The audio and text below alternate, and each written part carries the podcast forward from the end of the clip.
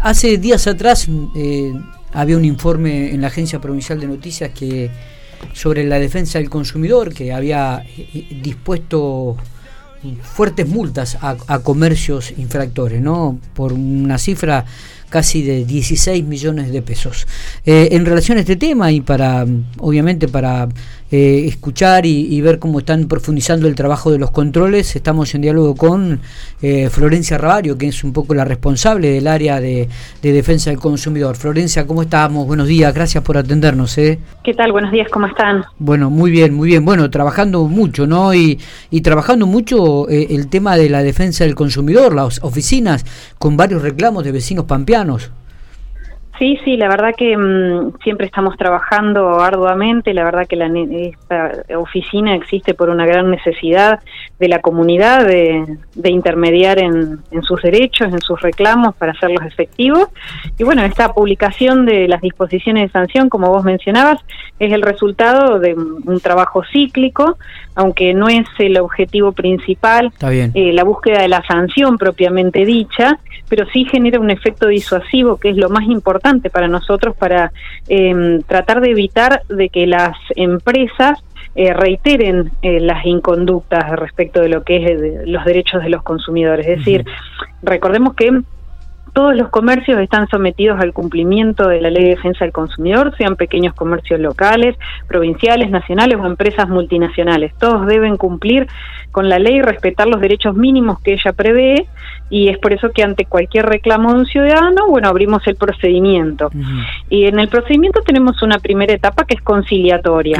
Es decir, aunamos a las partes para que traten de arribar una solución eh, de buena fe y lo más rápido posible. Y la verdad que tenemos un gran éxito en esta etapa, solo que como es un ámbito más privado, eh, tiene tal vez menos difusión.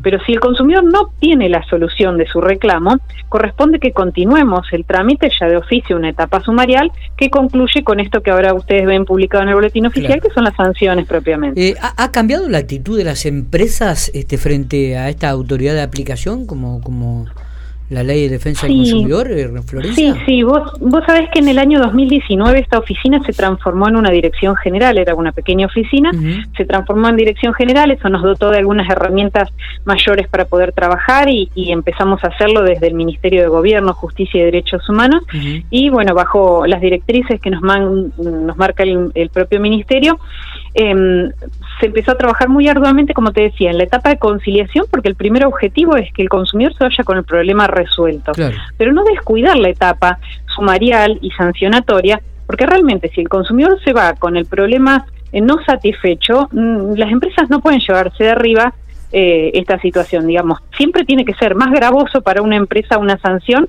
que cumplirle al consumidor. Entonces, de esta forma, disuadimos, como decíamos, esta actitud y las empresas si tienen que volver por algún nuevo reclamo van a tener una actitud un poco más conciliadora, más de buena fe em, en tratar de solucionar. Y la verdad que a través de estos años, del 2019 para ahora, sí. lo vemos, vemos un cambio de actitud, vemos que las empresas de afuera han han fijado abogados locales, ah, se presentan en las audiencias, contestan los escritos, hacen ofrecimientos, vemos realmente que han entendido cuál es la posición que tiene esta oficina ahora. Mm. ¿Cuáles son los las temas no más recurrentes o denuncias más recurrentes que se dan en este en este caso bueno un poco coincidente con, con las empresas que fueron sancionadas el tema de las entidades de crédito para consumo es decir las financieras los planes de ahorro eh, las empresas proveedoras de servicio de telefonía móvil y de televisión digital, también algunas cuestiones a nivel local, que es bastante llamativo, algunas empresas que fabrican aberturas, otras de piletas de fibra. Bueno, tenemos la verdad un, amplio abanico de rubros en los que se hacen denuncias, pero estos podrían ser los mayoritarios. Está bien.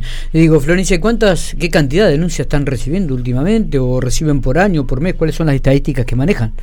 Y, bueno, la verdad que... Y, entre estos conflictos, digo, ¿cuáles son aquellas que logran resolverse? Bueno, te cuento, eh, a medida que ha crecido la oficina, también hemos recibido la colaboración de los medios en difundir que esta oficina existe, que el, el, trámite es absolutamente gratuito para el consumidor y eso ha hecho que mucha gente se acerque, con lo cual los números de denuncia también han crecido, pero no necesariamente los podemos adjudicar a que haya empeorado el servicio brindado con las empresas, sino que creo que eh, toda esta difusión de la actividad, eh, todo esto en que ustedes también colaboran, nosotros tratamos de difundir por por todo lugar que vamos y ampliamos nuestras oficinas también en ese sentido, em, es siempre mostrarle a la gente que tiene un lugar más donde recurrir, no tiene por qué soportar eh, atropellos.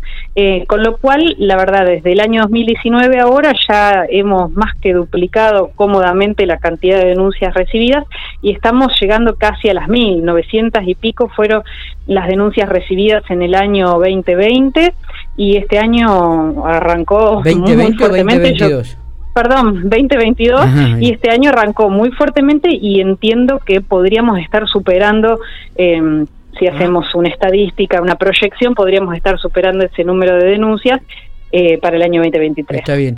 Em, también veo que han articulado el, trabajo con municipios y oficinas en el interior. ¿Esto también ayuda para, para que el vecino, para que el pampeano recurra eh, a defensa del consumidor?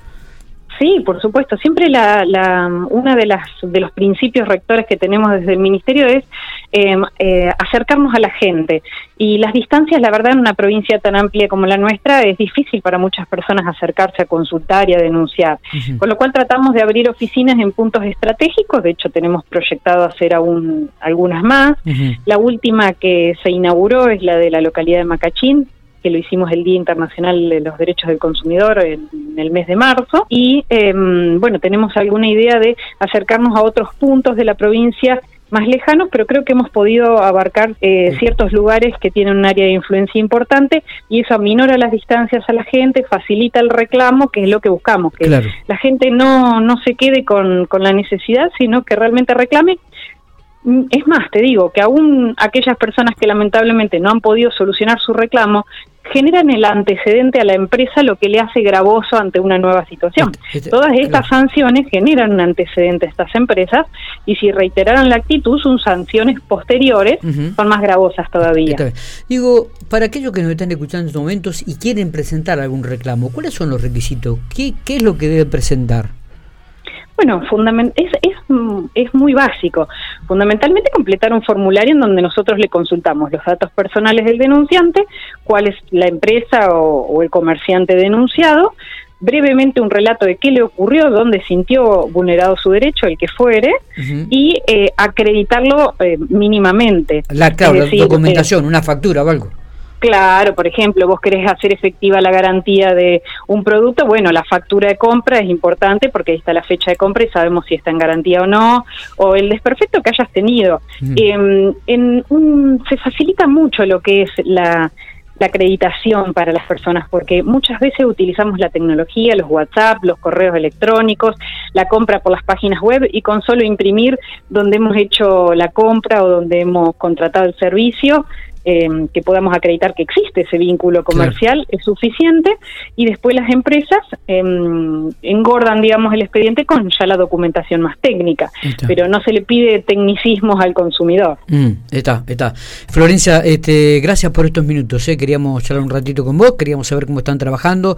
Bueno, y evidentemente hay un número muy, muy importante de denuncias que hace la gente con respecto, este, bueno, haciendo prevalecer un poco los derechos en cuanto a una compra y que no que por ahí no se cumple así que eh, vamos a estar atentos. El teléfono eh, si hay alguien que quiere contactarlos este, telefónicamente o, dirección de mail en, la en la delegación de Santa Rosa que es la sede central eh, Dirección General de Defensa del Consumidor, el teléfono es 02954 455072. También pueden hacerlo en nuestro correo electrónico defensaconsumidor arroba lapampa.gov.ar y pueden obtener mayor información, los formularios y demás, y las direcciones de todas las delegaciones de la provincia más en nuestra página web eh, www.defensaconsumidor.lapampa.gov.ar. Eh, gracias, eh, Florencia, muy amable. No, a ustedes por difundir toda esta información. Que tengan buen día.